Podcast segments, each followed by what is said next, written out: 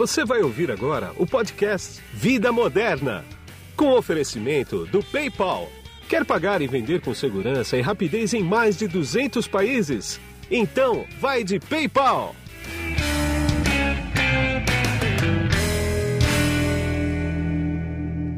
Bom, e quem está comigo nesse podcast aqui é Ana Paula Kageyama, que ela é Global Operation Director do PayPal Latam. Tudo bem, Ana?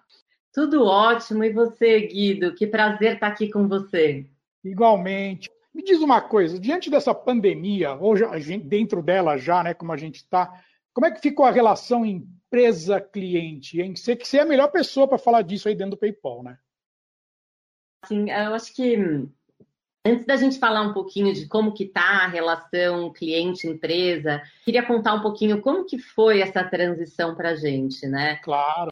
A gente teve a sorte de ter, é, talvez a sorte, né, mas um pouco mais de experiência de poder viver isso na Ásia antes. Então isso nos trouxe uma bagagem, né? Quando tudo começou no final de dezembro, janeiro, que a gente começou a ter um impacto na China e aí os nossos escritórios também na Ásia, de modo geral, foram fechando gradativamente. A gente veio para a Europa com o mesmo cenário, e aí depois para a região de Américas, de modo geral. Então a gente teve a oportunidade de aprender muito rapidamente e de criar estratégias muito rápidas para poder fazer com que a coisa acontecesse. Então, a gente pode dizer hoje que o PayPal colocou 23 mil funcionários trabalhando de casa com muito sucesso. Isso é muito legal e é algo de orgulho para a gente. E aí, eu acho que um segundo ponto que ele mexe muito no aspecto emocional dos funcionários, para depois a gente começar a avançar um pouco mais para entender o que foi feito com os nossos clientes, o nosso presidente, ele teve, teve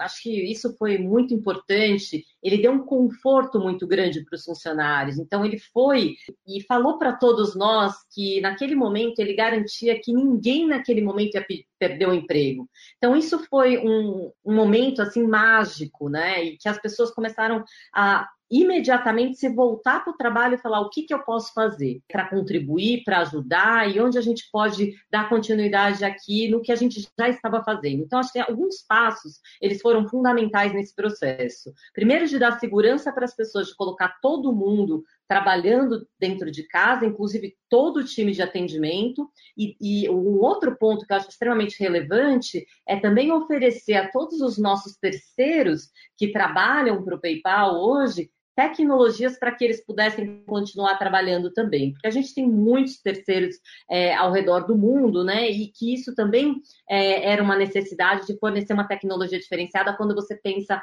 no mundo de atendimento. Sem dúvida. Um segundo passo, que aí já foi, logicamente, né, pensando em todos os nossos clientes, foi trabalhar tudo aquilo que impactava a vida dos nossos grandes consumidores, grandes vendedores e consumidores também. Então, foi trabalhar na questão da, das taxas que seriam utilizadas dali para frente, olhar para o processo de cobrança, como que ele seria remodelado numa situação em que está todo mundo, né, o mundo inteiro globalmente em pânico, como que a gente podia também tratar os prazos, né? Porque as pessoas, muitos escritórios foram fechados, então não tinham funcionários trabalhando e tinham que rever os prazos para que eles respondessem aos nossos clientes. Então, assim, todos os processos foram observados pensando no cliente e essa mudança aconteceu.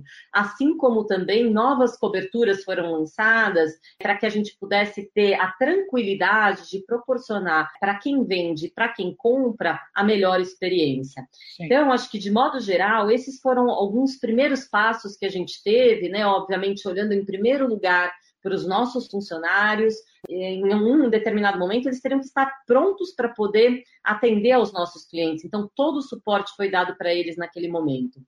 E aí, quando a gente fala do plano tático mesmo na prática, né, do funcionário, também muitas iniciativas foram adotadas, e falando um pouquinho aqui, algumas são globais, outras são específicas aqui no Brasil, mas como um médico à disposição, onde os funcionários podem acioná-lo por telefone, ter toda uma assistência, toda uma orientação sobre qualquer aspecto de saúde, no momento que as pessoas não podiam recorrer ao hospital, né? A gente já tem essa prática dentro do nosso escritório de ter um médico de família ali dentro que pode nos ajudar no dia a dia e todos os familiares dos nossos funcionários. Toda uma assistência emocional, então palestras e apoio. A gente trabalha com uma empresa que nos dá suporte nesse aspecto. Toda a preparação do ambiente residencial para que o funcionário possa trabalhar, então mesa, cadeira, reembolso de internet. Então a gente deu essa possibilidade para os funcionários para que eles pudessem executar o trabalho deles de uma maneira muito tranquila, horário flexível, toda a parte de mobília, atendimento 24 horas do time de tecnologia. E também eu acho que uh, fatores que fazem com que eu acho que, que, que, mudam a experiência também do funcionário, porque a gente parte do princípio que a experiência do cliente é uma relação direta com a experiência do funcionário com a empresa, né? Então, algumas ações globais, como por exemplo, os funcionários que contraíssem a Covid e precisassem ir para um hotel para poder ter um distanciamento do familiar, isso também teve uma cobertura da companhia. Por muita sorte, a gente teve não, não teve que utilizar essa, muitas dessas ferramentas, mas eram coisas que estavam disponíveis para os funcionários usarem a qualquer momento. E tudo isso, né, obviamente, financiado pela companhia. E, por último, a gente percebeu também com pesquisas, o tempo todo olhando, porque se tem uma coisa que a gente olha com uma frequência muito grande, é a pesquisa de satisfação do cliente, obviamente do funcionário, né? Então a gente fez algumas pesquisas de bem-estar quinzenais e a gente mede isso todas as semanas para ver como é que está indo, o que está acontecendo. E a gente percebeu no primeiro momento um pouquinho mais de cansaço e aí a companhia deu para todos os funcionários na última sexta-feira um dia de presente para que todos pudessem parar e ficarem em casa, curtirem e assim descansarem é, mesmo com seus familiares e amigos, né? Obviamente dentro das restrições que a gente tem hoje. Então acho que esse contexto todo mostra um pouco do que foi feito, né? Do lado do cliente, do lado do funcionário, para que a gente pudesse atravessar esse momento de uma forma muito tranquila, né? Entendi. Agora, você falou bastante aí do lado do PayPal com os, com os funcionários, né, com os colaboradores, né?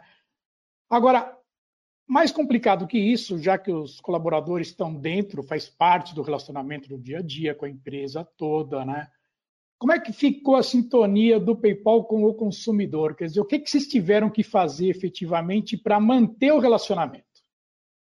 Eu acho que um dos pontos que ficou muito claro, a mudança para a gente nessa transição, é o que a gente chama de acontecer uma transformação das verticais, né? Então, o que a gente chama de verticais são exatamente os mercados na qual a gente trabalha. Então, por exemplo, é óbvio que alguns mercados em um primeiro momento caíram e outros explodiram, né? É. Então, assim, essa transformação ela foi muito clara para a gente como meio de pagamento, a gente trabalha com todas as verticais, né? Então, assim, a gente percebeu um movimento muito rápido, né? Obviamente, para todos os serviços de delivery, de modo geral. A alimentação, de modo geral, teve uma grande explosão, né?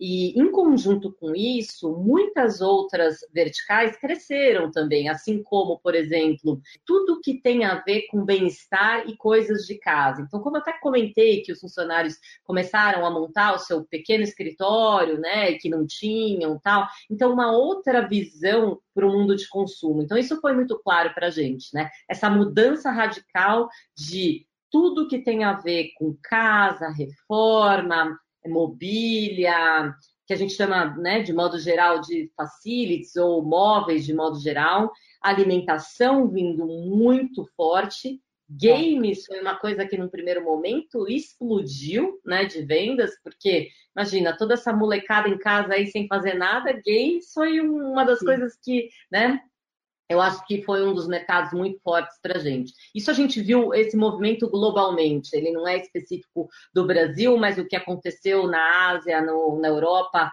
ela se refletiu de modo geral em Américas ou América Latina, né? Então essa foi uma grande mudança que a gente percebeu aí muito rapidamente. Então novos pedidos, né, para que as pessoas se preparassem para poder vender de uma forma virtual. E outro ponto, só para completar sua pergunta, Guido, foi justamente a tecnologia contact, contactless, né? Então, Sim. assim, não quero encostar em ninguém, né? tecnicamente, é esse o pedido, né? Quanto menor o contato, melhor nesse momento. Então, isso também é uma tecnologia que o PayPal conseguiu atender com muita facilidade os clientes, né? Então, isso foi um, uma das grandes mudanças nesse momento. Tá, agora me diz uma coisa. Você falou aí que teve uma demanda dos clientes e tudo mais, né? Qual é, é a importância da rapidez da resposta para o cliente de uma questão, por exemplo? Quer dizer, porque o pessoal está tão fora de contexto com essa pandemia toda que ele faz uma pergunta, ele não quer esperar muito não, né? Ele quer uma resposta rapidíssima, né? Vocês tiveram que traçar algum plano para isso? A rapidez, Guido, ela tem relação com vários pontos, tá? E tem alguns alguns comportamentos diferentes que a gente viu aí nessa questão do, da rapidez. Então, vou te explicar um pouco mais aqui no detalhe. Então, a gente trabalha muito com um conceito, e a gente já vem alguns, posso dizer, um ano e meio trabalhando muito fortemente nisso, que é a redução do esforço do cliente. Toda vez que o cliente tem que pegar no telefone, entrar num chat, mandar um e-mail para resolver um problema, isso você está aumentando o esforço do cliente.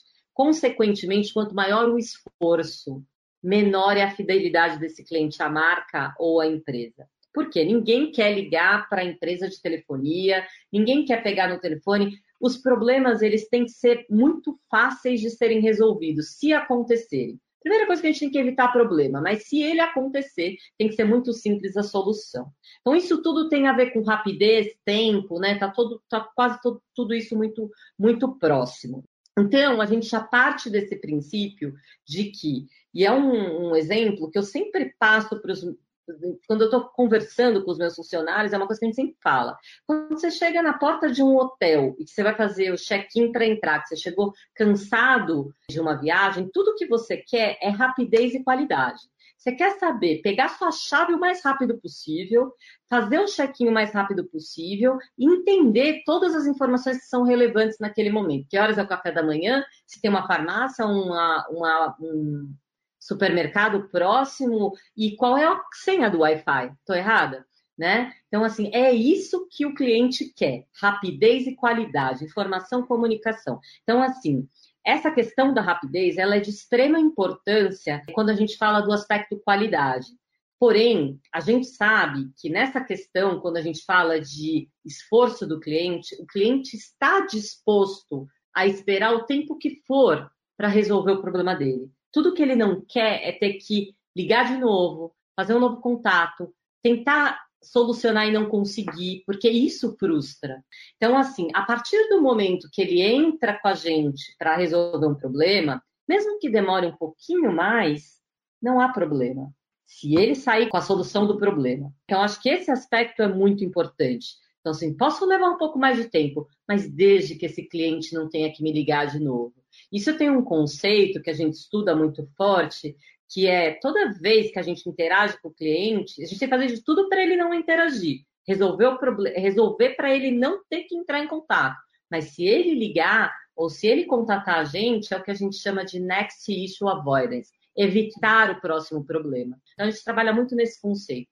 Agora, o curioso da história é que com a grande maioria das pessoas em casa, não a maioria, mas uma boa parte delas em casa, o tempo ele mudou. Agora eu tenho mais tempo, porque eu tô poupando, eu, Ana, por exemplo, no mínimo uma hora e dez por dia que eu ficava no, no trânsito, né? É. Então eu, assim como milhares de pessoas, conseguiram reduzir um pouco esse tempo que ele ficava. Muitas vezes quando eu precisava ligar, eu falava assim, ah, vai ser no carro, né? Enquanto eu estiver indo para a Avenida Paulista, é lá que eu vou fazer isso. Então, assim, eu acho que o tempo mudou e o cliente ficou um pouco mais tranquilo de ligar, de esperar, se ele tiver que esperar, um pouco mais paciente. Então, esse comportamento a gente observou, mas isso não invalida a rapidez na solução, que ela é importante do ponto de vista de fidelidade à marca ou ao produto, né? Então, acho que essa relação, ela está em conjunto, né? Ela não é única. Agora, falar de engajamento, né? Engajamento, que é um mote das redes sociais, né? Como é que você vê isso? Ele é um movimento exclusivamente digital ou ele dá para vir para o mundo real aqui? Eu acho que, é, obviamente, ficou muito latente né, a necessidade é, do digital nesse momento, mas eu acho que o digital, né, ela também é uma mudança que a gente chama de mindset, de visão, de, é um caminho diferente, né? É. Eu acho que se consolidou, se fortaleceu pelo cenário que a gente vive, óbvio, né? Mas assim, de modo geral, é, é a vida como ela é hoje, né? Assim, a gente não tem muito mais outras alternativas. E aí, nesse momento de pandemia, era a única forma que os clientes encontraram, né? E a gente vê dezenas de exemplos aí de quantos novos clientes surgiram usando formas diferentes que não usavam antes, né? A gente acredita muito que isso vai ficar, né? Porque muitas experiências que a gente adquiriu ao longo da pandemia, né? Elas vão permanecer. Claro, Algumas claro. facilidades que a gente não usava antes, que a gente passou a usar, a gente gostou delas, porque você poupa tempo. O próprio Sim. trabalho de casa, ele é uma coisa que as companhias amaram, né? Falaram, puxa, deu, né? Foi meio forçado, mas deu certo, olha só, né? Que legal que é você descobrir uma nova forma, né? Então, acho que eu acredito muito, né? Lá no comecinho, nas primeiras semanas, eu participei de um evento e me perguntaram: você acha que esse movimento, né, tudo que está acontecendo veio para ficar? Eu falei, sem dúvida. É. Os comportamentos que a gente está adotando hoje, muitos deles a gente vai repetir ao longo do tempo. Sim. As nossas crianças estão aprendendo um mundo que a gente não viveu, mas que elas estão vivendo e que elas vão levar para a vida delas, né? É. Então eu acho que não há dúvida que o mundo digital ele se consolidou muito fortemente com essa pandemia, né? Então, deixa eu pegar um gancho aí, que é o seguinte. Tem o Philip Kotler, né, que você conhece bem, que ele tem um livro Marketing 4.0, em que ele, o título do livro vou traduzir para o português, é assim, Movendo do tradicional para o digital. E ele inclui aí os, os millennials. Como é que Sim. você vê isso? Você acha que os millennials são os grandes puxadores da sociedade nesse ponto? Eu não vejo dessa forma. Eu acho que também, óbvio, né? Eles têm uma forma diferente de enxergar dezenas de coisas. Então, assim, a forma de interagir, de brincar, de acionar, de se relacionar, né? Sem dúvida, eu acho que os milênios eles faz parte da evolução humana, né? Sim. Mas não acredito que é única. A gente consegue ver hoje muitas pessoas de idades variadas também completamente digitais, né? Sim, uh, sim. Lógico, numa proporção menor, sem sombra de dúvida, porque a evolução, né? Ela é uma coisa também que não acontece da noite para o dia. Porém, claro. é, os movimentos mostram que quando a gente tiver todos os comandos de voz, né, é, que estão sendo desenvolvidos, essa questão ela vai não ser mais um problema. Então, por, o que eu estou querendo dizer é que todas as tecnologias por voz que a gente já tem hoje, já avançando muito fortemente, em que você precisa de um aparelhinho de 50 reais para funcionar, isso vai trazer para as pessoas que têm maior dificuldade em tecnologia, até mesmo para um bebê ou uma criança que não sabe nem ler, dá um Sim. comando diferenciado. É. Então, eu acho que isso vai ser completamente transformador, na minha opinião, né? Porque vai mudar completamente a dinâmica. Hoje, o que uma pessoa tem dificuldade de usar um celular ou um notebook, ou seja lá qual for a tecnologia, o comando de voz vai substituir tudo isso, né? É então, acho que a gente vai ter uma grande inversão aí. Né? Entendi. Agora, para terminar, Ana, como, é, como alinhar a mudança cultural do consumidor com a mudança cultural da empresa? Perfeito. O que a gente entende é que eu acho que toda essa transformação que nós passamos nos últimos três meses, a grande lição que ficou muito clara é que os nossos consumidores, eles de fato, eles compram também valores. Então, a importância dos valores de cada companhia nessa transição, ela fez toda a diferença. Então, assim, ajudando ao público mais afetado, aos consumidores, o apoio à população. A gente viu a grande febre que a gente teve de lives e de momentos de ajudar né, as pessoas mais carentes, esse momento Sim. solidário que cresceu ao longo da pandemia. Então, assim, para nós, PayPal, e aí alinhado ao consumidor, sejam eles os ven nossos vendedores ou os nossos compradores, é, o compromisso com a sociedade ele ficou muito claro nas empresas que estão atuando mais fortemente e se destacando ao longo da pandemia. Então, acho que para mim ficou muito claro isso, né? Que assim, essa redefinição de valores ela se consolidou muito fortemente aí nos últimos meses. Um pouco por aí. Entendi. Eu quero agradecer bastante a tua entrevista para mim aqui. A tua agenda é bem concorrida, você separou esses minutos para mim. Muito obrigado, viu?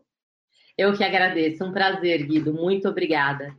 E aqui é Guido Orlando Júnior, diretor de conteúdo do portal Vida Moderna, que você acessa em www.vidamoderna.com.br. Tchau. PayPal ofereceu este episódio do podcast Vida Moderna. Quer pagar e vender com segurança e rapidez em mais de 200 países? Então, vai de PayPal!